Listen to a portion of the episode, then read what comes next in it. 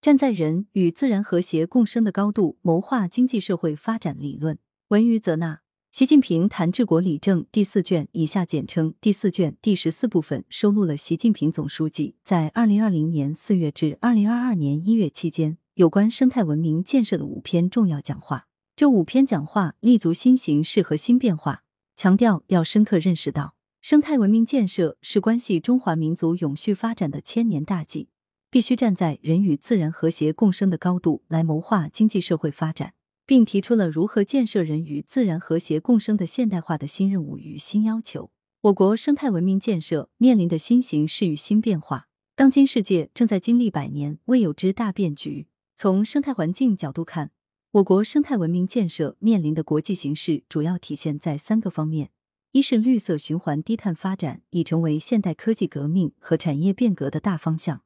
绿色经济成为全球产业竞争新的制高点。二是新冠肺炎疫情的全球大流行，促使人们更深入的反思人与自然的关系，积极探求人与自然和谐共生之道。三是生态环境治理的全球合作不稳定性有所增加，围绕生态环境问题的大国博弈十分激烈，一些西方国家借环境牌多方面对华施压。当前，我国正处于实现中华民族伟大复兴战略全局的关键阶段。党的十八大以来，党中央以空前力度推进生态文明建设，使我国生态环境保护发生了历史性、转折性、全局性变化，成效之大前所未有。但从量变到质变的拐点尚未到来。二零一八年，习近平总书记在全国生态环境保护大会上的讲话指出，生态文明建设处于压力叠加、负重前行的关键期。已进入提供更多优质生态产品，以满足人民日益增长的优美生态环境需要的攻坚期，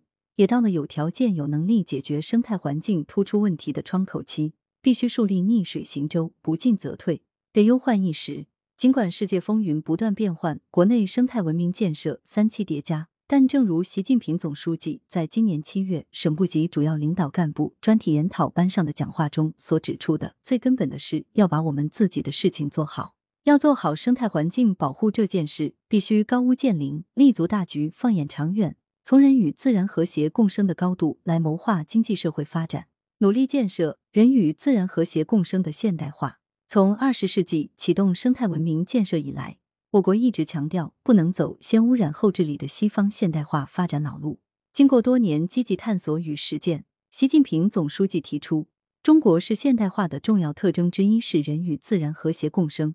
注重同步推进物质文明与生态文明建设。关于如何建设人与自然和谐共生的现代化，第四卷重点强调了以下几个方面：第一，要切实认识到生态环境保护和经济发展是辩证统一、相辅相成的。从历史视角看，生态兴则文明兴，生态衰则文明衰。生态环境对文明的发展、经济社会的发展有着非常重要的支撑意义。在世界几大文明之中，中华文明之所以绵延不断的重要原因之一，就是中华民族在长期生产生活实践中总结提炼了以天人合一为核心的生态智慧，形成了道术相继的生态文化体系，为中华文明的持续发展提供了相对稳定的生态环境支持。从当代视角看，要破解工业文明以来发展与环境的难题，走出黑色发展的迷雾，必须坚定“绿水青山就是金山银山”的理念。二零一三年九月七日。习近平总书记在哈萨克斯坦纳扎尔巴耶夫大学演讲时，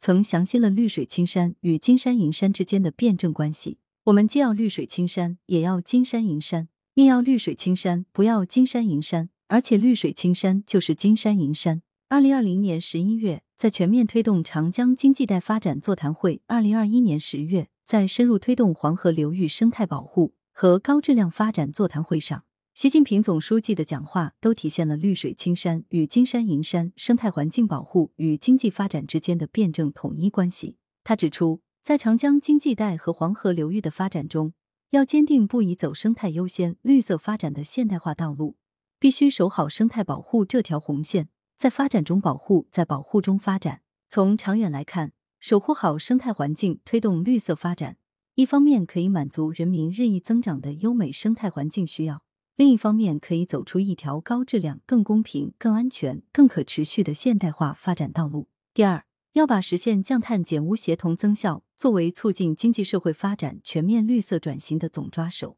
二零二零年九月二十二日，习近平总书记在第七十五届联合国大会上宣布，中国力争在二零三零年前二氧化碳排放达到峰值，二零六零年前实现碳中和目标。这是党中央统筹国内国际两个大局做出的重大战略决策。习近平总书记强调，实现双碳目标、应对气候变化，不是别人让我们做。而是我们自己必须要做。从国内角度看，推进双碳工作是破解资源环境约束突出问题、实现可持续发展的迫切需要，是推动经济结构转型升级的迫切需要，是促进人与自然和谐共生的迫切需要。从国际角度看，是主动担当大国责任、共同构建人类命运共同体的迫切需要。但实现双碳目标是一场广泛而深刻的变革，不是轻轻松松就能实现的。要把双碳。工作纳入生态文明建设整体布局和经济社会发展全局，处理好发展与减排整体和局部、长远目标和短期目标、政府和市场四对关系。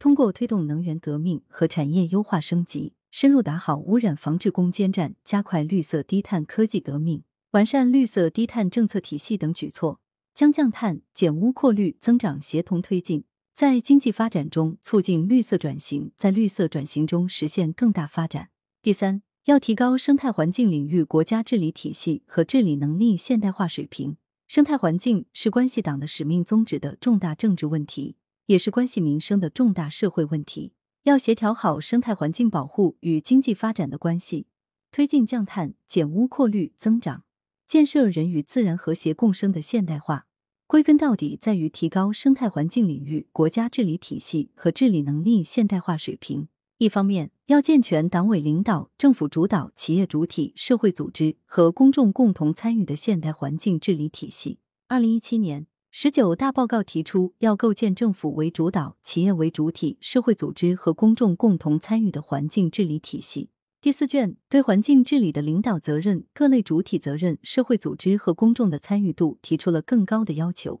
以加快形成自上而下与自下而上良性互动、双向互补的强大合力。另一方面，要继续强化生态环境治理的制度与法律保障。习近平总书记曾指出，只有实行最严格的制度、最严密的法治，才能为生态文明建设提供可靠保障。近些年来，我国已搭建起生态文明制度的四梁八柱。生态文明建设制度化、法治化水平不断提升。第四卷结合新形势，提出要深入推进生态文明体制改革，在政策、法律法规、财政资金投入等方面加强保障，